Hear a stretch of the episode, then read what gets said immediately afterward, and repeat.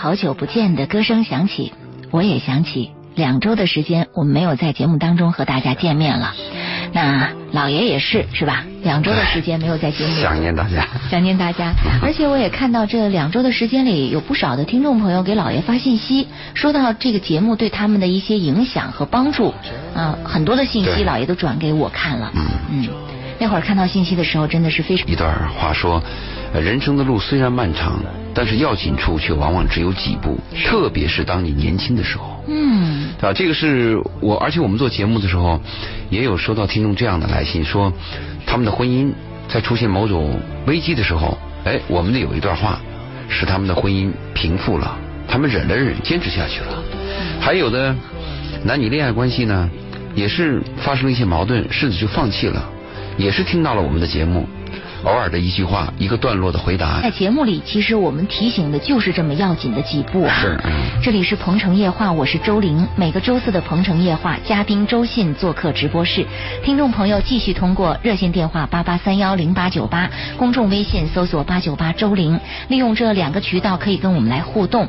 那么今天晚上我们又有主题带给大家。说到这个主题啊，其实我们在节目里曾经也都说过，对，那就是。怎么识别对的人？说到这个对的人，我想不同的人对“对”这个意思的理解会有不同的理解吧。你比如说，有的女孩就会觉得说。呃，这个人经济条件好啊，高富帅，高富帅他就是对呀。嗯，还有的人觉得说，我就没什么想法，感觉对了，他就对了。那对。嗯，那到底什么才叫做真正对的人呢？我们也要让老爷在今天的节目里跟大家好好来分析分析。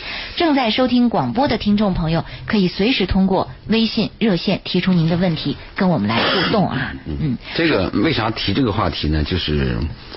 呃，深圳市有个爱优网站嘛，鹏程之约，我是他的婚恋辅导师，嗯，参加了他们两次和这个年轻人的牵手活动，嗯，我也就做了两期话题，我发现一个问题啊，就是年轻人在这方面的知识太单薄，还不是单薄，是太单薄，太单薄，甚至有的时候从您的角度来看，到对到了无知到了无知甚至愚愚蠢的地步，嗯，怎么讲呢？举个例子吧。呃，每一个男孩女孩，他们去谈恋爱的时候，或者找到一个恋人的时候，都在跟我谈论他们的爱情。嗯，其实他们对爱情是不懂的。我一再跟他们讲，我说你们不要谈爱情，我说你们来到鹏城之约，来了爱，来到爱优网网站，或者参加一个牵手活动，你们主要的目的就是为了找一对象。但是年轻人是不能同意的。每一个年轻人的内心对爱情都充满着热望和向往。您说让他们不考虑爱情，直接找到什么所谓的生活伴侣，他们觉得好像人生怎么就损失了那么一大块？对，你说到这儿，我我当时就跟他讲了一句话，我说爱情就不是找到的，爱情就是碰到的，但是婚姻是可以找到的。比如我是个单身，我很有钱，我很成功，我每个月在电台花一百万做广告。就是我要找到一个什么什么样的人，我相信我的婚姻是可以找到的，但是我花再多的钱，真的不一定能找到爱情。这就说明很多年轻的朋友对于爱情和婚姻还是混淆一谈的，是混淆，根本搞不清楚。是，所以我说你基本概念都不清楚，你来找什么？什么是对的人？如果找爱情的话，我们只有一个标准，就是我爱他，我愿意为他死，没标准。爱。但是我们说为什么要谈一下对的人呢？因为我们大部分人去婚恋所、婚介所呀，和这些婚介公司，我们找的不是爱情，爱情是找不到，你们找的是对象。嗯，这个对象可是有标准的了。可是仍然是很多年轻人认为，我找对象这个过程就是在找爱情。哎，对，问题就在这儿。他认为男女一牵手就是爱情，他认为男女关系我对你有萌动，我的荷尔蒙有峰值，我就是爱情，这个是错误的。也就是因为这个错误导向，会使很多人错过机会。嗯。甚至你身边是一个很好的丈夫，你可能都错过了。也许这个女人是个很好的妻子，但是你非要拿你的梦中情人去衡量她，妻子和梦中情人是有区别的呀。妻子，我们经常会感觉到，这个女人看上去，并不是叫你啊多怦然心动，对对，而且甚至还有点婆婆妈妈，哎，啊，还有点啰里吧嗦，嗯，其貌不扬，啊，时间长了还有点蓬头垢面，还有点有点让人厌烦。啊，对，那就是妻子，嗯，你怎么可能跟你的梦中情人去匹敌呢？如果你的梦中情人在你心中一直有，你一直拿这个标准去套，那真是你。飞蛾扑火，你不顾一切的。所以我为什么说今天我们谈对的人？上次我们谈过一次，这次我们着重要谈找对象。找对象，呃，如果说我们经常在节目里说到的，因为爱情和婚姻搞不清楚，是因为在娃娃期就失去了一种婚恋教育的这样的一个机会。那现在我们在节目里呢，就不再提那个失去的机。马上我们就反映出来，女孩会说那个高富帅，啊，对吧？高富帅是这样啊，我们谈高富帅一定要注意，高富帅他是个外在指标，嗯，比如这个小伙子身高一米八零，这高富帅。为什么就一定要看上你呢？对，而且高富帅有个问题啊，我我们我们说的这高富帅呢，他是一个吸引你的人。注意啊，吸引你的人不一定是对的人。哎，往往对你对的人，是在那个角落里不起眼的人。您提到这个观点啊，对于很多年轻人来说可能有点新颖。特别女孩要注意这个问题。因为年轻人，尤其是女孩子，觉得那我要找不找个吸引我的？找郭富城？啊，难道我要找一个就是像您说的在角落里？那我看不上他呀。对对对，所以我们要分清楚吸引你的人和对的人是两个概念。因为我们讲什么是对的人，我们有一个前提。我们讲到婚姻的时候啊，对的人往往是讲他能够跟你过下去的人。咱们且不说过得好坏啊，大部分的父母还有大部分的国人是这样认为的，婚姻就要过下去。街道大妈对一对离婚的人，第一句话就问你能不能过嘛？嗯，他绝不会问你还能不能爱嘛，它是两回事嘛。是很少有人这么说。对，爱情他会问你还能不能爱嘛？婚姻不是这样子的，所以我们讲对的人一定是能不能适合你的人，就是比较匹配的人。你看他，他看不上你，再对都没用。嗯，另外你又谈了个感觉，这个感觉太抽象了。是，这个感觉啊，就是我们讲那个来电，这个来电说来就来说不来真不来，或者说走就走了。对，而且你注意，我们我们很多婚姻的当中会发现这么一个情况，比如一男一女两个人，他不是同时来电的，他大部分是一方对一方来电，另一方没感觉，另一方没感觉。嗯，慢慢也不是被也不是来电，因为这个感觉啊。感觉是无法培养的，也是没有办法去捕捉的。没有，但是感情可以培养。哎，比如说你是个妙丽的女子，我是一个比较这个其貌不扬的男人，但是我品德优秀，我为人端正，我一心一意爱着你。我见了你，我来电，你不来电，但是我就对你好。女人的心会被打动的，是有一天会产生感情，虽然感觉没有，但是我有感情啊。嗯，会有这个过程。所以你刚才谈到一个高富帅，我们都要告诉听众。高富帅是一个吸引你的条件，但不一定对的人，对不对？如果说我们说感觉，感觉太虚无缥缈了。我们要有数据。他把见面都设想的很浪漫，比如说他希望他骑个自行车啊，拐角撞着一个人，那个人就是那个对的人。对，掉个手绢捡起来。再比如说咖啡店，不小心碰到一杯咖啡，正好泼在那个人身上，那个就是对的人。对这个几率太低了。就把那种见面呀，就是偶遇，想象成生活当中应该生发感情或者找对象的这么一个条途径。您要说相亲给他介绍，他心里面有万千个想法，说我我这个条条。条件我还需要介绍吗？我难道就不能偶遇一个吗？就有这样的想法。他国外做过一个试验，他说他选了十个女人，十个女人呢，他是按分值去比的，一百分、九十分这样比下来的。最后发现一个现象：一百分峰值的女人，最后找到的男人不是一百分峰值的男人，往往是七十。六十七十五这个范围的啊，这更低一些。对，一百分峰值的女人，她刚开始出现男人的时候，她都在挑。她认为我这个条件可能会找到更好的，而且漂亮优秀的女人在某一个阶段、某一个刹那，她会认为天下的男人都是她的，任她挑，任她挑，所以他就往后挑，挑到最后，才会发现有危有有失望，最后发现有风险。往往峰值高的女人，最后找到的真是六十七十的。哦，是这样的。对，所以我们是不是不应该把那种虚无缥缈的浪漫感觉放在这个找对象的态度上？找对象这个，首先这个在态态度上要端正一下。就是说，你所想象的浪漫可能只出现在小说里、影视剧里，现实生活当中还是应该踏实一点。对，所以但是这一点呢，刚好就受到一些年轻人的排斥，特别年轻女人。很多年轻女孩就认为我去婚介所，我去找对象，我很掉价。嗯，啊，我这个条件你看看，我当时在大学的时候多少人追我，我都拒绝了。现在我怎么能落到这种地步？实际上她心里边很渴望一个男人，也希望去这种场合，但是她表现出来的是很清高，很清高，我不需要。所以我们先说长相吧。我们你见面总要看长相吧。嗯。有些人说，就长相不重要，我们关键要看人。其实长相也很重要。嗯。但是我说的这个长相呢，和有的听众心中的那个，我一见他就放光，嗯，就神往这个长相是有区别的。这个找对象长相和找情人的长相有一个根本的区别。这个梦中情人呢，他这个长相是一见钟情。嗯。找对象的长相往往是二见钟情。就头一眼我可能没太多的感觉和想法。对。啊。找对象的第一感觉是这样，我看他的长相我不烦。哦，没什么讨厌的。对，是以这个为标准。也没什么来电的。对，往往是这样的可靠性比较高。嗯。如果你第一面以后怦然心动，那当然是更好了。但大部分。是不来电，甚至还有点小小失望。哎呦，这是怎么个头低了一点？是，还皮肤黑了一点。怎么脸上还有点斑点什么的？鼻鼻子有点塌，眼睛有点小，还是单眼皮。就可能会有这样的情况。我的建议是找对象，第一面看到这个长相，如果是有点失望啊，先放一放，就是不要急于否定，最好是跟他聊一聊。嗯，我们聊一聊，看看内在怎么样。如果聊一聊，你感觉状态是。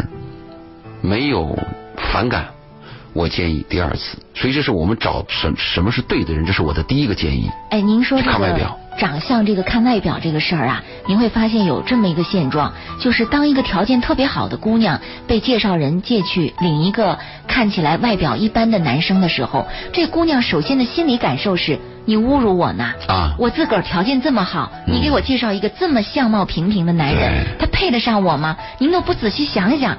心里首先有这样的一种反应。对，所以这个里面我们要分清硬件和软件。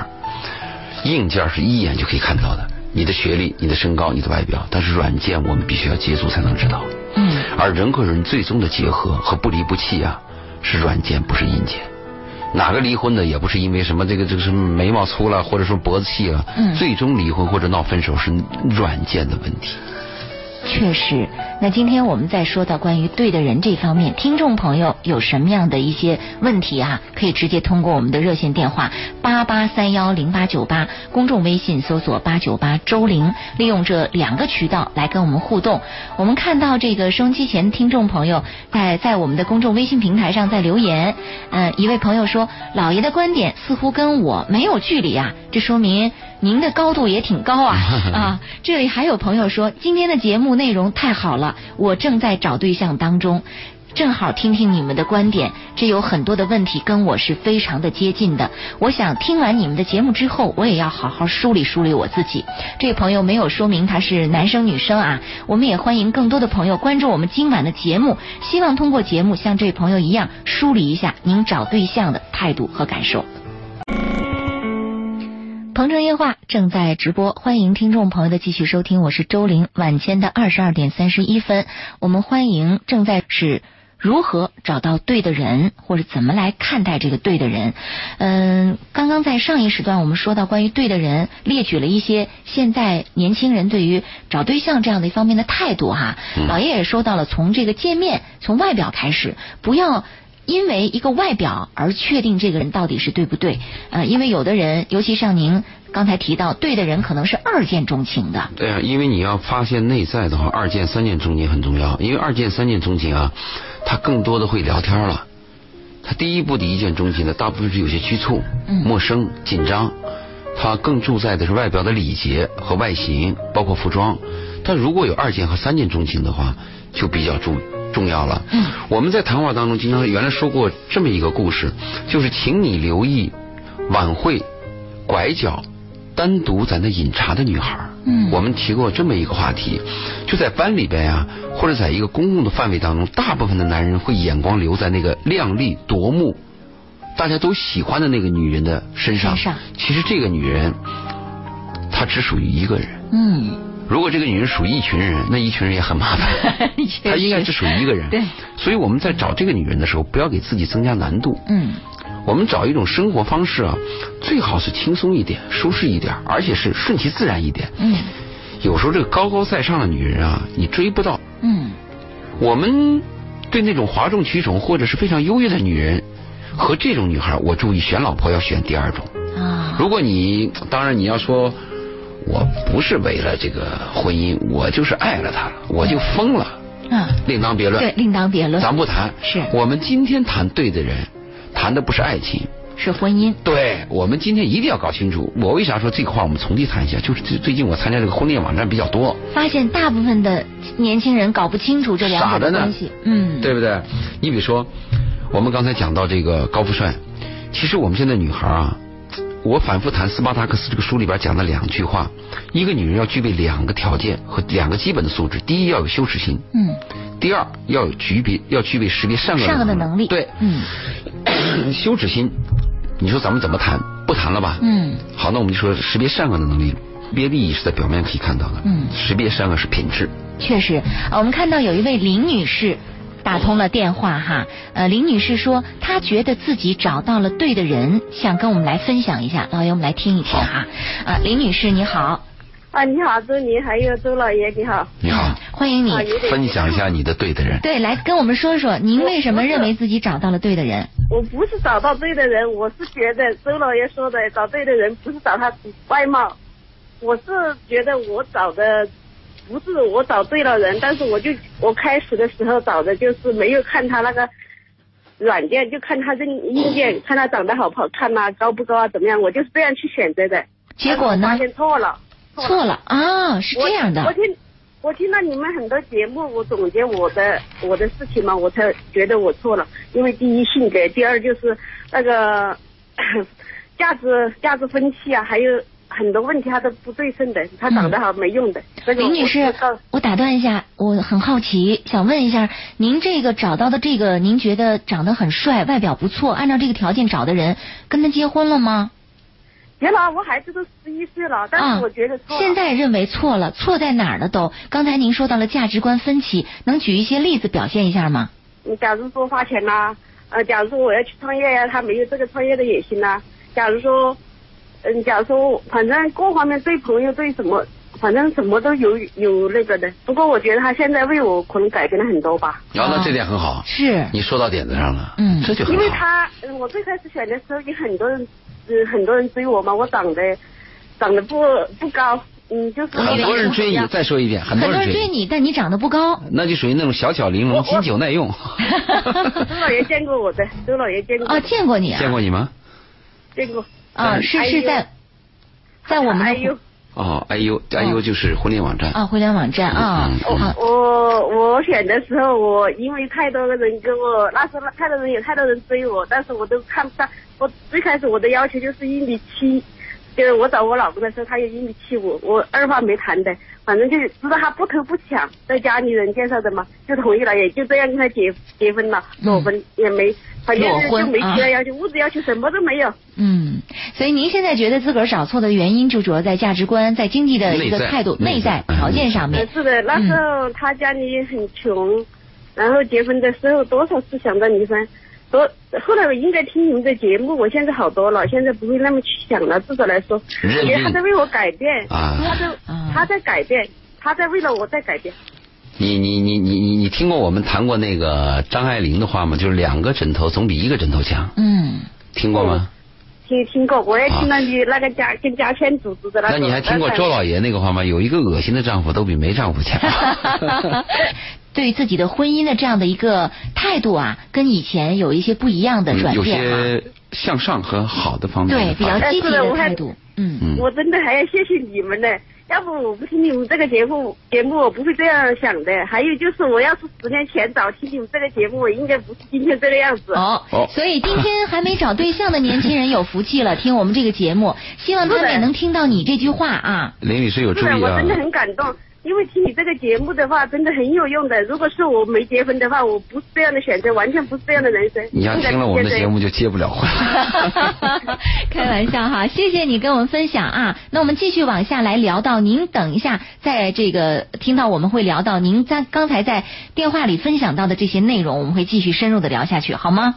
嗯嗯好，好，先这样哈，再见啊。林女士电话跟我们说到说。如果是十年前他听了我们的节目，他就当初不会那么的选择，因为他当时只选择了外表，其他的很多条件都没有考虑。其实林女士应该比较庆幸啊，嗯，她现在这个状态，她选了一个外表好的男人，现在这个男人又为她做了改很多改变，又能有一个孩子，有一个幸福的家庭，就很好了。这跟很多人的婚姻相比，已经是相当不错了。对她千万不能说，如果十年前我听了你的节目，就会怎么怎么样。其实人生不能重新誊写，而且人呢，不可能再做人生的比较。嗯，人生只有一次。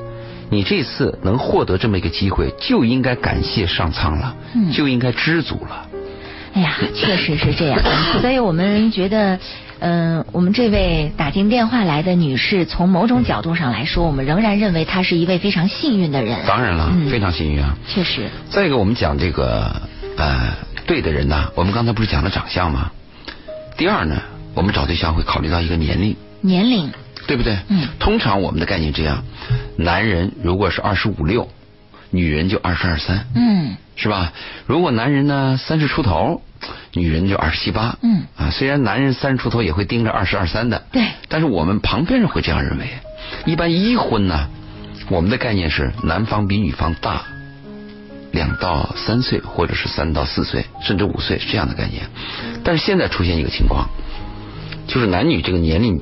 第一第一次接交往的时候，年龄比较相当的比较多。嗯，还有就是姐弟恋也比较多。是姐弟恋确实在是，尤其在深圳这个城市，我们看到是越来越多。越来越多。嗯，呃，姐弟恋呢，在过去我们的概念当中呢是反对的，在我们的概念当中是有两个反对。嗯，一个认为大男人嘛就应该年龄比较大嘛。是啊，小女人嘛就应该年龄比较小嘛。对。再一个，第二个反对什么呢？就是我们认为男女关系是个物质关系。嗯。就是男人呢，他抗老。比如说，一个男人，他找了一个比他大三四岁的女人，等这个男人到了四十岁的时候，这个女人就四四四十三、四十四十五了。四十多岁女人和四十岁男人相比啊，从外形看啊，嗯，就显得要老老气的多。确实。而且呢，男人就喜欢年轻的。嗯。所以我们从安全性的角度考虑来讲呢，认为应该是女人比男人。年龄小，从安全的角度来看，这个姐弟恋，您觉得有一些不太保险？对，大部分都这样认为，就认为男人花心嘛，总会有变嘛，而且是物质关系嘛。嗯，肉体衰老，你就是容颜就会褪去嘛。没错。但是现在面临这个问题，应该怎么办呢？就如果我们选择到一个人，年龄是年龄合适，长相合适，职业也合适，那都合适，那我们不谈这个问题了。是。我们今天把这个问题抛出来，就是什么呢？就别的都合适，就是年龄，就年龄有问题，姐弟恋怎么办了？那我相信今天晚上听节目的人一定有这种状况。嗯，那我们给你的建议什么呢？如果你是个女人，你找到了一个小弟弟，觉得这个人也很好，嗯，虽然他幼稚一些，可是你找别的男人又没机会，你又深深爱着他，怎么办？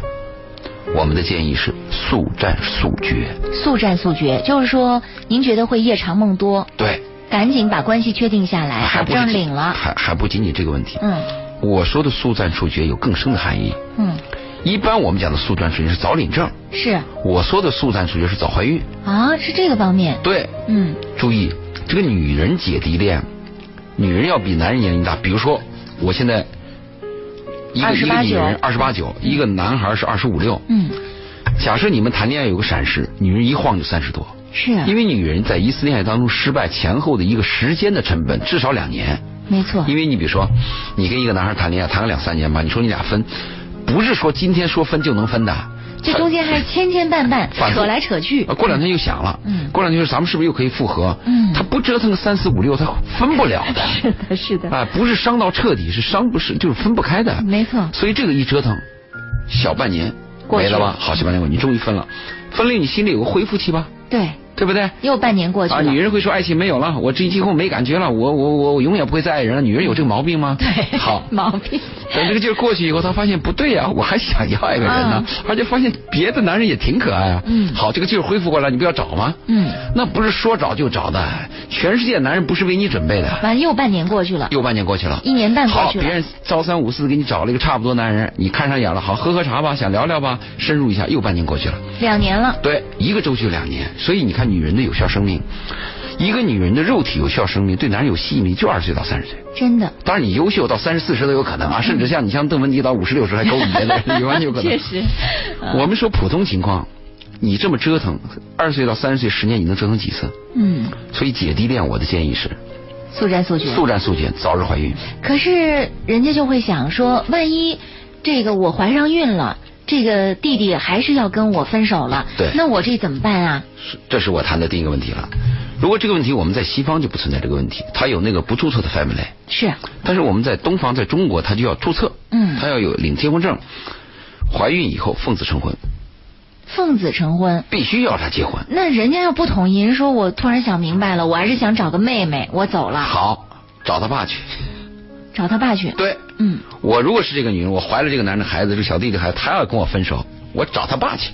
那很多女孩就会觉得我多没尊严呐！我为什么要这样啊？对，注意，你要为了尊严，你要把这孩子做掉，你作孽，而且你以后再很难怀孕，这辈子你可能没孩子了。如果你要是这种关系，你跟这个男人要翻了，加分。而且女儿就有这毛病，她什么事都听妈的，就是爱上一个男人跟妈对着干。嗯。甚至我背叛家庭都有可能。我现在谈的情况是，你的女儿已经陷进去了。已经要吃亏了啊！不，也不是要吃亏吧，就是可能要受伤了。嗯，怎么样少受？可是那做姑娘的会在想了，说我就算是勉强把这个男人摁住了，结了婚，他不爱我，这婚姻还有意义吗？再跟你说，所有的婚姻都有风险。我不要说姐弟恋的婚姻可能解体，你就是一个任何恋，不论你是师生恋、什么正常恋、什么歪恋、邪念，你这各种恋都可能会导致婚姻分歧。但是你婚姻解体以后，一个女人的一生爱上一个男人，离开他，你得到什么了？嗯，爱情空洞的。得到房子了？没有。车子了？得到一个孩子。啊，得到孩子。对，你以为得到孩子容易啊？找一个优良品种也不容易吧？优良品种。特别你还爱着他，嗯，你爱着这个小男人，所以呢，如果姐弟恋，我们建议是在年龄问题上，那么你就要把握这个关键，速战速决，速战速决，不要拖。你千万不要跟正常女人说，啊，我给你什么结了婚以后啊，先两人世界啊，两年三年再过什么日子，再什么怀孕再，不可能，因为你本身刚开始姐弟恋的结构就是超长的。我们说特事特办，嗯，讲的就是这个嘛。那就是说，如果说能够在这个谈恋爱的时候很顺利的，哪怕是领了证，也要速战速决的赶紧要小孩。甚至没领证先怀孕再结婚啊啊！因为你有时候怀不上，怀不上。对你别以为你你你你你这个怀孕很怪啊！你不想让他怀的，他碰碰都怀。嗯，你们真想要了，怎么着都左右都不行啊！对，这个有时候事与愿违。你看很多那个。年龄大的人不是怀不上吗？嗯，最后要了个孩子，就领养了一个。嗯，哎，不经意四十给怀上了，都有可能啊。是，嗯，您刚才说的这一部分呢，嗯，一直在强调关于怀孕生孩子这一点，在我们的节目当中，老爷您也多次强调了这一部分，甚至还一度遭到了某些听众的反感，对抨击说，你看这老爷的这个价值观有问题啊。对对对，我经常被批。政府的这个电台怎么能够呃？经常让这个怂恿啊，别的这个女孩、年轻女孩说未婚先孕什么之类的。那在这部分，您到底真实的考虑在哪里？就是关价值观，一种价值观认为，我的生命很痛苦，我再生一个孩子，繁衍一个生命，他依然是痛苦。嗯，这个生命他长大了以后，他即使他是 CEO，他是马云，他同样也痛苦。嗯，对不对？他是个拉板车的，他是个普通的一个农民，他也痛苦。嗯，我这个生命。我要考虑到我有没有权利，就是复制一个痛苦的生命，这是一个人的想法。没错。而且你还会这样想：如果我们每一个人啊，去问一下我们的精子和我们的卵子，你们愿意来到这个世界吗？我估计有一没法问。不，我估计有一部分孩孩子会说 no。我不想来。对，所以真正的无私的人可能会做丁克家庭。啊。而自私的人可能会很想生孩子。哎，但是您我的生命害怕孤独，因为我爸我妈说了，不孝有三，为后无后为大，无后为大。嗯，所以生孩子很多是以我考虑的，他不是为了孩子考虑的，他也甚至有些人都不考虑他有有没有养育孩子能力，噼里啪啦的生两三个都有。对，是吧？那么我我的说是，你生这个孩子的目的是什么呢？就是你一定要想好，你到底是为他还是为你？嗯。对不对？那么我为什么我又讲说一个女人生孩子很重要呢？因为我们大部分人就是俗人，我们不可能那么高尚，我们做不到什么境界。我为他人而活，先他先什么天下之忧而忧，后天下之乐。我们做不到，那是个口号，那是个伟人才能做到。有几个伟人呢？嗯。大部分女人在年轻的时候甚至趾高气扬的可以说我不要孩子，到了一定年龄她突然后悔。嗯，我碰到过很多这样的案例，而且恰恰是在她不能生育的时候，她感到极极度的后悔。嗯，所以我是按俗人角度来谈这个问题，因为我们都是俗人嘛。嗯，我们考虑到怎么样对待我们俗人的一生，我是这个建议。所以你谈到孩子问题，我是这样考虑。是，但还有一部分女人是这么考虑问题，她说。我是把孩子生了，我也人生完整了，我也享受到了生育孩子的这个过程的种种体验。嗯。但是一个孩子，一个家庭里缺少男人，或者是缺少父亲，或者缺少一个有责任的父亲，比如说，我宁愿不生。对，我宁愿不生。那我生了以后，这个孩子会不会有一系列的教育问题，有一系列的因为缺乏父亲的爱而带来的这样的一个成长的后果的各种问题？这是两个两个观点。一个观点是非常负责任的，就是我没有教育能力，我没有能力给你一个完整的家，我对不起你，我就不要给你带来灾难，我不生，这是一种观点。还有一种观点，我们没有控制权。没错，这个选择权在你手上，只不过说我们把事实列举出来给你选择。嗯，是这样。好，嗯，我们来看到有一位聂先生打进了电话，想跟我们倾诉一下，他说他的老婆很喜欢赌博，来听一下。聂先生，晚上好。喂，聂先生。聂先生还在线上吗？可能是等的时间太久了啊，电话已经挂断了。再请进下一位高先生的电话。高先生您好。哎，你好。嗯。哎，高先生，我看到您跟导播的沟通是，您觉得自己选对了结婚对象是吗？对，正能量。来跟我们分享一下。嗯。那个，因为我这种婚姻就是这样子的，最复杂啊，最丰满。对对对，因为我我我我。我当年的话，其实我也谈过很多个女那个那个女朋友。哎呦，太好了！你看，谈了很多女人，还有个二十年的婚，羡慕嫉妒恨。继续说。没有，就是我后来选择我太太的时候，你知道是怎么样情况？当时是我表妹介绍的，是她的同学。嗯。然后我去见面的时候的话，也是我感觉到。但是我当时有一个非常明确的目标，就是我去找的是一个结婚的对象，老婆，是，对，对，嗯，孩子妈，老婆，对，啊，没，对对对，我的女人，我的女人，对，对，嗯，当时我做了很多功课的，就是我了解到他们单位去了解他跟同事相处的为人，嗯，到他们家去看他跟他，而且我当时也设定了目标，第一个，他家庭，因为我当时我的家不在那个在那个城市嘛，嗯。就是说我是呃大学毕业以后分到那个城市。然后呢，我我我我就也讲的话，这环境氛围的话呢，一定是要比较和睦。父母呢，对孩子的话呢，都是这个，哎，我去看了以后，我觉得就是说，所有这些条件都符合。但是唯一有一点，我觉得我太太吧，她长相也比较一般。然后的话，上帝总要给你点缺陷嘛。嗯。对对对，然后我当时就很犹豫，但是我的一个长辈就跟我讲，就就批评我，他说没有什么东西是完美的。他说嘞，有的时候人呢也需要有点脾气，有点个性。哎，我就听了他的，听了他以后，后来跟我这个太太结婚以后啊，我太太就特别诟病这一点。嗯，他就说，他说你跟我结婚就是为了结婚而结婚的，不是为了爱情。我跟你之间没爱情。哎呀，我们俩就为这事大概相互争了吧，大概有十几年。而我太太正好还比我大一岁。嗯，大我一岁，大一岁。但是我从目前来看的话，我就觉得，哎。就是我的这个婚姻的话呢，我自己是很满意的啊，选的很正确，嗯，哎，就是我当时呢就选择了做了正确的选择，选对了结婚的对象。他的思想方法正确，嗯，对，就是我听了你的这个，我就觉得特别的，哎呀，跟我的情况特别像。婚姻就是婚姻，嗯，而且我太太吧，她就是说，你看我，呃，就是我孩子后来就是我女儿出生了以后嘛，我我后来没就没在家里面，都都在呃呃外地上班。那我太太就为了照顾家庭、照顾孩子，付出了巨大的努力，做出了很大的牺牲了。嗯，就我一直觉得很特别愧疚，那个呃，对待他们那个那个娘俩。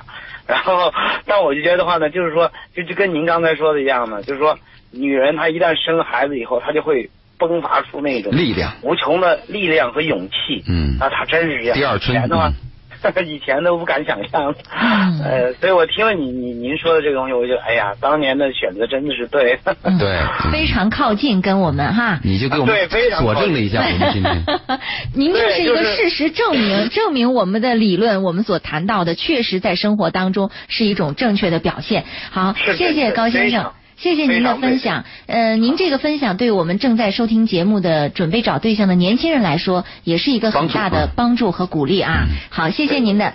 分享电话，嗯，好，再见，嗯，好，你看又一个用事实来证明老爷您的理论，对，嗯，当很多人在揣摩您的语言当中背后挑刺儿的时候，考虑您的语言当中要有一些什么价值观，有一些什么问题的时候，不断的有听众来为您证明这个您的观点在现实当中确实是这么回事儿。对，我的观点一定是有人喜欢，有人反对的嘛。但是我相信什么呢？呃，我的观点会给你一个启发，增加个思考。或多给你一种选择。对，而且还有一个问题，把一些问题要说的明确一点。嗯。我从来不把婚姻和爱情混到一起，甚至我就说，人生几乎没有爱情。我在谈这个话的时候，有一次做做完节目以后，受到批评啊，说周老爷你不能给我们年轻人这么谈呀，说你这样谈的话，把我们的那个希望都打掉了。对，年轻人还怎么有勇气继续去寻找这个爱情和婚姻什么的？那我就问他，我说以后你让我来是讲真话还是讲假话？我说我跟年轻人谈爱情或者蒙他们，我一定叫他们很高兴。问题他们有一天突然发现新大陆，突然发现被骗了，你怎么感受？如果我现在讲话他难受，有一天突然发现周老爷说的是对的。那是好，我要负责做一个有责任心的人，我要负责任的。问题是我们要清楚一件事儿，有一些真实是不好看的，是丑陋的。对，往往是这个样子。嗯，所以面对这种丑陋的真实，我们是喜欢一种虚幻的谎言，还是丑陋的真实？这也是一个选择。我希望真实，因为只有真实才能够让年轻人真正的让您不至于只局限在曾经的一种想象的狭窄的空间当中去思考问题。或许对您在选择对的人这方面会带来一个比较好。好的，有力的保障。那么在下一时段回来，我们将继续针对今天的主题和大家探讨。稍后的时间，欢迎继续通过热线电话八八三幺零八九八，公众微信搜索八九八周玲来跟我们互动。等会儿接着再见。这里是鹏城夜话，我是周玲，欢迎听众朋友的继续收听。二十三点零六分，我们的节目进入到最后一个时段。今晚做客嘉宾周信周老爷，我们正在跟大家聊到的是如何找到对的人。嗯，那节目进行到这个时段呢，我们也看到公众微信平台上汇聚了大量的信息。我们也提醒收机前的听众朋友，可以继续通过热线电话八八三幺零八九八，公众微信搜索八九八周玲这两个渠道来跟我们互动。老爷，我们来关注一位朋友的微信。好，他说，嗯，周老爷，周玲晚上好。我和丈夫有两个孩子，我的丈夫出轨三年了。因为这个他的信息涉及到隐私问题，所以在这儿我们不暴露他的个人的名字啊。他说，这期间丈夫有几次提出离婚，但是我不同意，因为我不舍得丈夫，我很爱他。最近小三儿和他提出分手，原因是我丈夫不能给他幸福，还常常提起小三儿糟糕的过往的情史。小三儿。以这为理由要分手，还很决绝，但我丈夫为此非常的心痛，甚至跟我说要到法院单方面提出离婚。最近虽然搬回到了家里，但是也是心不在焉，痛苦万分。更甚的是，他和我说出了心里话，他迷恋那小三儿的身体，嫌弃我是平胸，这点都让我崩溃了。周老爷，你说这婚姻我还应该坚持吗？到这种份儿上了，嗯。他是因为一个性的问题，把这个婚姻给解体了，有点可惜。因为一个人和一个人的匹配，男女之间的匹配啊，它有很多的因素。这个性不得不承认，它是一个重要因素。可是他已经有了两个孩子，这个问题呢，应该是往下降一降了。应该有一些责任感，做父亲的应该有一些要为孩子考虑了。所以这个问题出在她丈夫身上。但是她的问题是这样，她的问题是，丈夫这个德性，现在这个状态，有没有有没有必要坚守这个婚姻？是啊。对。那我怎么讲呢？我举个例子吧。嗯。我不能说你该不该坚守，但是我可以举个例子，是我身边的例子。我有一个朋友呢，他结婚呢，当天晚上，第二天醒来以后呢，妻子就跟他有分歧。嗯。妻子就认为在性的问题上呢。和对这个男人的认识是有区别的啊。他说：“我原来认为你是个绅士嘛，怎么结婚又发现你是个流氓，是个是个流氓。”这个对男人打击很大。嗯。男人就认为这个有区别。嗯。所以男人就回忆起来当年和妻子进进地进电影院的一幕。嗯。第一次约会。嗯。这个男人就摸了这个女人的腿，这个女人马上就说了他一句：“你摸啥？瞎摸啥？”然后男人把手拿回去，嗯，没回话。嗯，女人又加了一句话：“你是不是见谁都这么摸？”哎，所以女人对男人的性有打击，是打击到什么程度呢？打击到这个男人对女人的性越来越弱。有一天，当这个女人生完孩子以后，这个女人才发现，哎呦，性也很重要，而且这么多年，她委屈了她丈夫的性。嗯。她跟丈夫谈，而且这个女人生完孩子换起来的性。啊。她跟丈夫谈到这个问题，她的意思就是说我应该跟你有很好的性。可是丈夫丈夫说了这么一句话，他说这么多年过去了，我对你这个感觉就几乎没有了。啊。而且。我在外边有了一个人啊，好，怎么办？他们比较开明，而且还是一个文化教育的一对夫妻。嗯，他们就谈我们怎么办？嗯，他们就举例了婚姻当中的所有的因素，比如说生存呀、互爱呀、温暖呐、互相帮助啊、孩子啊、家庭结构，都把它分析了。最后就谈到这个性也很重要，可是是不是就是因为这个性就解体他们俩？他们俩在感情上和他们的共同经历，还有他们那个文化价值观啊，非常的默契。嗯，他说在这种情况下，我们就因为这个东西解体吗？嗯，而且我们还有一个孩子。最后他俩商量的结果是保持婚姻。保持婚姻，那外面那个关系呢？妻子忍了。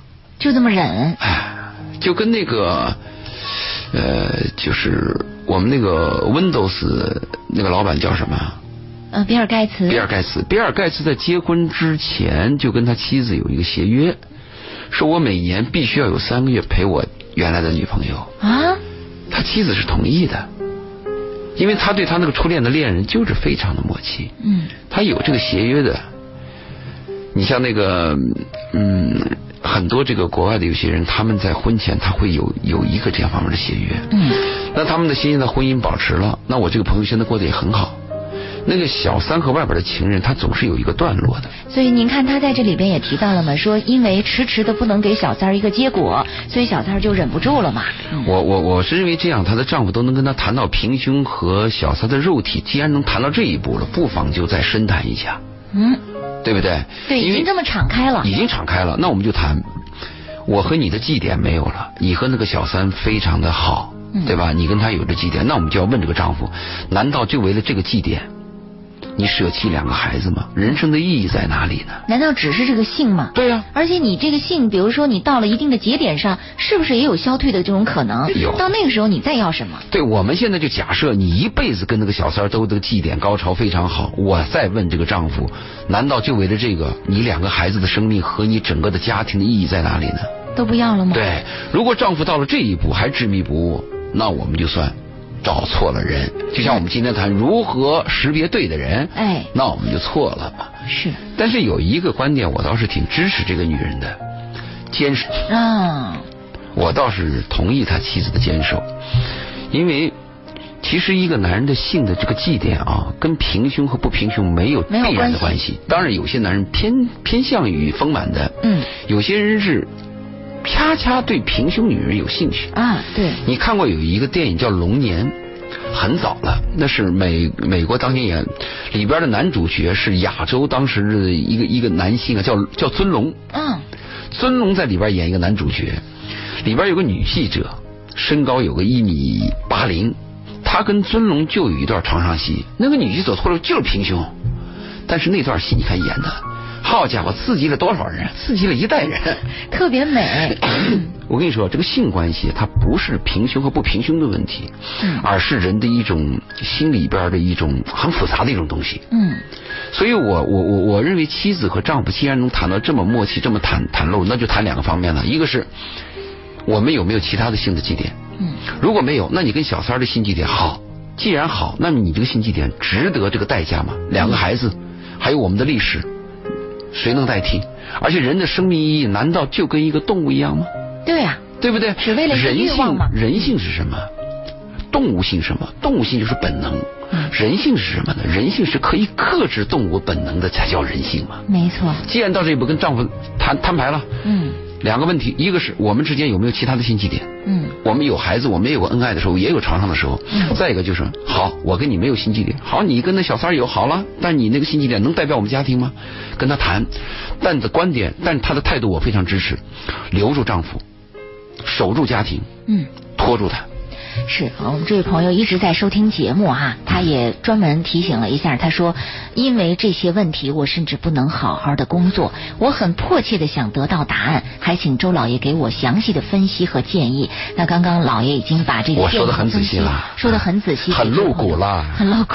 是，呃，实际上这个这部分啊，呃，在遇到同样问题的时候，我们已经在节目里反复的跟大家说到了关于坚守婚姻的这样的一个概念和。我是这个观点，因为。虽然是有两种人，一种是激进派，激进派就认为两个人过不好嘛，还不如彼此我们放生，也许有一个人找到另外人过得更好，这是一种激进派。嗯。但这种激进派很危险。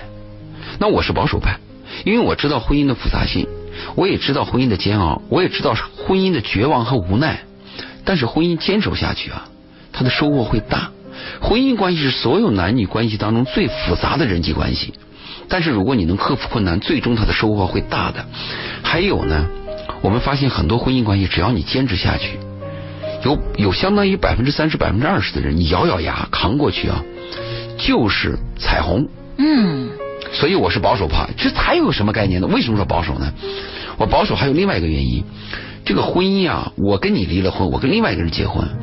同样有另外人的一种这个艰难和麻烦，每个走的路其实差不多。对，天下乌鸦一般黑，一个更比一个黑，你甭指望 一个更比一个黑。当然是这样，有一种婚姻很，就是可能会唤起你，就是你碰到一个懂你的、爱你的人。碰到一个对的人，对的人，这个很厉害，这个这个确实太厉害。好，我们继续回到对的人这个话题当中来。在刚开始两趴的这个节目里，您谈到了关于这个年龄，关于长相，还关于这个我们说到的这个见面过程当中的二见钟情什么之类的，都提到了。那还有什么我们要注意的？我们今天实际上谈不完，但是我们就谈到哪是哪。嗯。下面对的人，我的建议什么呢？要去看他的爹妈。看爹妈，对，刚才的那位先生就跟我们说了，他就关注对方的家庭。对我为什么说去看爹妈呢？你们是比如说一个女孩爱上了一个小伙子，你真的想给他玩真的，尽快去看他爸。嗯，他爸什么德行，这小伙子长大今后就什么德行。哦，跟父亲有关系。有关系。嗯，如果他父亲是个家暴，这小伙子有危险。嗯，如果这个父亲性格非常柔和，对他的妈特别好。估计长大以后也差不了，你有希望。嗯啊，那如果一个小伙子看上一个女孩，我尽量，我建议是尽早去见他妈。嗯，你别看这个女孩啊，天天跟你说我烦我妈，我烦我妈，她长大就他妈那样。他妈如果是个泼妇，她八九不离十。嗯，所以我建议什么呢？选择对的人呢，因为你要看一个人的生长关系嘛。嗯。他从小在一种环境当中滋生出来，他一定有一种惯性的东西嘛。没错。那么你去看他的惯性在哪里，他的潜意识在哪里，他的习惯在哪里？嗯。你去看，尽早见他爸妈，而且见他爸妈还不是仅仅吃顿饭。嗯。最好是跟他爸妈共事。嗯。比如说他爸爱打高尔夫。你就陪他打两趴。老爸啊，不，先不叫老爸，先叫叔吧。嗯。啊，我呢也喜欢打高尔夫，我请你去喽。嗯。或者我不会打，你能教教我，打打练习场。嗯。如果他妈喜欢做菜。好，想看他妈，阿姨，我也特别喜欢做菜，我给你搭个下手吧，或者说出去旅游，共事。嗯，在这个共事当中啊，容易发现人的一些弊端，狐狸尾巴能露出来。就是他的自动的一些反应就会表现出来。对，去看他爸他妈。嗯。你看他爸他妈，我们不是讲那个门当户对吗？嗯。什么叫门当户对呢？我们过去讲的是。你爸是地主，我妈是富农，是这种关系。你们家是贫农，我们家是雇农。我们讲的这么一个关系。实际上，现在讲的门当户对，就是讲的你的价值观、你的世界观、你的生活习惯。没错。其实我们更重要的还要看考虑到一点，看了父母，我们要看看对方的教育经历。教育经历。注意，嗯，我说的教育经历，除了你是大本，我是博士之外。这是一个专科的教育经历。其实我更关注的教育经历是什么呢？就在你的生活当中有没有好的老师，有没有好的人生感悟，有没有人教你怎么样去爱，有没有人教你什么叫自律？你比如说啊，我那个第一次去阿姆斯特丹的时候啊，我在电梯里说话，后面有俩老太太，高大威猛，白发苍苍，突然拍拍了我的肩。哦，Be quiet。告诉我，对，马上就跟我讲。你要知道，那那个 be quiet 是非常有礼貌，但是我深深感觉到他在指责我和和我不，我没感到他指责，我感到我的羞愧。嗯，他的第一次，那个我印象特别深。还有一次我去日本，我在日本的那个飞机场，我接到电话，我的声音稍微大点来了一个小姐，就立刻叫我安静。嗯，斯密马赛。哎，叫我安静。你看啊，我今天去大中华。你知道大中华那是白领聚集的地方啊！我去办签证，我从那个二十二楼往下走，一路下来都是那年轻的女孩、女人，就在里边大声喧哗，高谈阔论，高谈阔论，而且谈自己的事儿。你想，人和人的距离。界限跟拥抱距离没什么区别，是他谈他自己的事而且我们是陌生人嘛。嗯，所以我为什么讲人的生长经历很重要？你看我在阿姆斯特丹受到的教育，我在日本受到的教育，回到我们大陆我再看受到教育差得远。嗯，所以为什么要看爸他爸他妈？完了要看他的生长教育、成长教他的那个文化教育。我说的文化教育不是他的学历。啊，你学什么电子的大本？我说的不是这个，我说的就是他的人本教育。其实看人就是看他的根儿上，是吧？这是他的根。关键的根儿你看不到，他隐瞒。没错。他为了讨好你，他隐瞒呢。哎，老爷非常有意思。我们看到有一位听众朋友有一条微信发过来了啊，来关注一下。这位朋友的微信是这样写的，他说。刚刚你们说到的那位女士的婚姻情况，我与她正好相反。我是一位男士，他出轨？嗯，没有。他说我太太出轨了，红杏出墙。嗯，我太太跟她的上司在一起了。虽然她被我发现的时候已经收手，但是我无法原谅她。现在我们正在闹离婚，但是已经三年过去了，我太太死不离婚呐。按照老爷您的说法，他这是在坚守婚姻，但是我本人却觉得莫大的痛苦和委屈。我们没有孩子，您说他的坚守难道是对的吗？啊，他说的这个问题啊，我也举个例子，我还是举个例子。嗯，我有一个年轻的哥们儿，他跟我讲了他的心声。他有一次在下班回家的路途当中，发现了他的妻子和他的老板。嗯哼，而且他的妻子和他的老板在分手的时候还有一个拥抱镜头，嗯，被他看到，从此在他心里耿耿于怀。那然后呢？他忍不住，他就问我来要问我要不要去揭穿这件事儿。我的意思是不要揭穿，我的问题就是你爱不爱你的妻子？你理解不理解你的妻子？你感恩不感恩你的妻子？如果你理解你的妻子，你爱你的妻子，你理解你懂你的妻子，我建议不要问，因为人性都有各种复杂的事情。他说他难以忍受，我说实在难以忍受，你去问，因为在你城里病根了嘛。对。他跟他妻子谈判了，妻子告诉他很坦率。嗯。妻子说是，我喜欢我的老板，而且我不止一次拥抱他。嗯。他说但是你知道吗？老板身上有值得我学习的东西。而且老板和我在我在我们之间始终有界限，嗯，只限于拥抱。对他，老板也很喜欢我，而且对我有很多的帮助。他如果你为这个事要感到难过，或者是过不去，我只有一个办法，我离开他。嗯，我离开这个公司。嗯，问他你爱不爱你的妻子？嗯，你懂不懂你的妻子？你理解不理解？你你珍惜不珍惜？如果你怜悯你的妻子，懂你妻子，你知道她是个人。嗯，如果你的妻子啊，三年坚持跟你在一起。我相信这个妻子啊是很看重你的。他们说他们分居了，又补了一条，他们一直分居三年来。啊，分居了，那这个分居啊很容易造成离婚。一般分居一年以上啊，离婚的可能性是非常大。通常我们是这样讲，男人男人在外边有婚外性啊，对家庭的影响会比较小，甚至他会分得很清，家是家，对吧？性是性。但是往往女人一般红杏出墙，离婚的概率比较大。嗯，因为女人经常是感情用事，而且大部分女人是先有情后有性。是，而且一旦女人这个红杏出墙，还比较执着，很难回头。对，嗯，你像他这个老婆吧，跟他上司有关系，我不知道这个关系到底是什么程度，我不知道啊。他既然跟他上司有关系，一定的上司比较优秀。那么对一个优秀的男人，跟他有这种关系，翻过来他还要坚守跟他丈夫的婚姻啊，嗯那这个是应该考虑的。对他。这里边又补充了一条，他说：“没有一直没有办离婚的原因，是因为所有的家产都在我妻子的名下，我们要分割家产，他不愿意，所以就以这样的一个方式，不愿意离婚，拖住了我。啊，嗯，另外他谈到，他说上司是个外国人，嗯，外国人更浪漫一点吧，浪漫一些，好像他有点什么举动，我们好像更理解，是吧？嗯。那换句话这样讲了啊，如果他的妻子坚守这个婚姻不是为了爱。是为了经济利益，有点失望。嗯。况且他们又没有孩子，那这个问题可以另当考虑。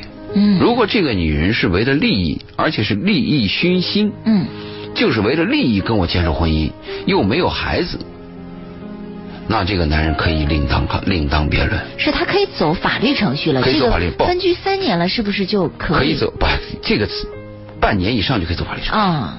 就可以走法律程序。是，但是我问题是，你注意啊，你别以为这个女人好找。嗯。你跟这个女人离了婚以后，就是这么一个只为利益、比较世俗的女人，跟你有这么一段情史和婚史的女人，在你的一生当中，可能就这一个。啊。未必能出现第二个。也是，所以我们仍然不要小看。对，所有的男女关系都是有缺陷的。我们仍然请这位朋友能够好好的三思而后行，对，好好的考虑一下哈。嗯，那这里还有一位听众朋友在公众微信平台上留言，说到的也是关于婚姻的问题。你看，我们今天在说到关于如何找到对的人，还没结婚，他们都讲讲讲结婚以后的事儿，都在讲结婚以后的事儿。哎，跟这个有关系啊，你找对的人就好一些嘛。嗯嗯，重新开始，他说：“周玲，周老爷，你帮我看一下，我这段感情还能挽回吗？我和他，就是他指的老婆，生活在一起十。”年有个九岁的孩子，他过年回家一段时间，他先回我，后悔发现他变了一个人。我们在家的时间，他总对我发脾气，他总是嫌我没钱、没房、没车。我们本来一起来深圳，后来他改变主意，不跟我来了，他要去西安。后来他提出分手，而且非常的坚决。这是外出一对打工的夫妻遇到的这个问题。一般女人比较突然的提离婚或者非常坚决的话，大部分是外边已经有关系了，一般是这样。女人不会在外边没有准儿的情况下，嗯，或者是我自己就单单的就突然给你提离婚，这个可能性很小，因为女人她那个安全感呀比较强烈，嗯，她一旦下注，可能就跟外边有把握了，有把握，而且可能外边还有点逼婚。啊。啊，离，但我担心他老婆被人骗，有些男人会跟这样讲，你看你你结什么婚呢？你丈夫那么差。你跟他离了，我跟你过吧。有的女人就真离了，是结果离了，人家也不人家不离，对，而且离了以后发现他妈这个男的比丈夫差得多。是，但是你找这么一个混的老婆也是个麻烦事儿。没错，所以这也涉及到对的人，这个我们在说的这个关键的问题。而且这个混女人啊，改不了。嗯。她就一直混。对她今天这个事儿消停了，明天那个事儿又出来了。对，但她现在她的代价在哪里呢？这是我们讲的那个最弱势的弱势方。一个家最弱的不是老婆，也不是女人，是孩子。对，现在我担心的这个问题。哎呀，确实，嗯。就是你要把注意力放好，就你老婆啊，我估计啊，一旦不回头的话，不，他也可能回头。这种糊里糊涂女人被人骗了又回头，又说我错了，也完全有可能。嗯问题这个男人能不能接受啊？他能不能接受啊？是啊。这个还要是多考虑一下，就是多想几种情况。一种情况是老婆不回头了，你该怎么办？老婆回头了又该怎么办？不管老婆回不回头，我的第一概念是，这事如果碰到我的第一概念如何保护孩子？嗯，让他的心灵少受伤害。是。今天晚上我们看来，这个如何找到对的人是聊不完了，我们留待下期节目再继续聊吧。嗯这个话题从老爷您的这个角度来看，我觉得应该是多聊、常聊、不断的聊。咱们结论是这样吧？作为这个爱情来讲，对的人就是我疯了啊。作为婚姻来讲啊，对的人没有对的人，就是我忍了。哎。我疯了和和我忍了，大家好好琢磨琢磨哈。我们今天晚上的鹏城夜话就到这儿，感谢老爷的做客，谢谢听众朋友的收听，下周四接着再见。好，再见。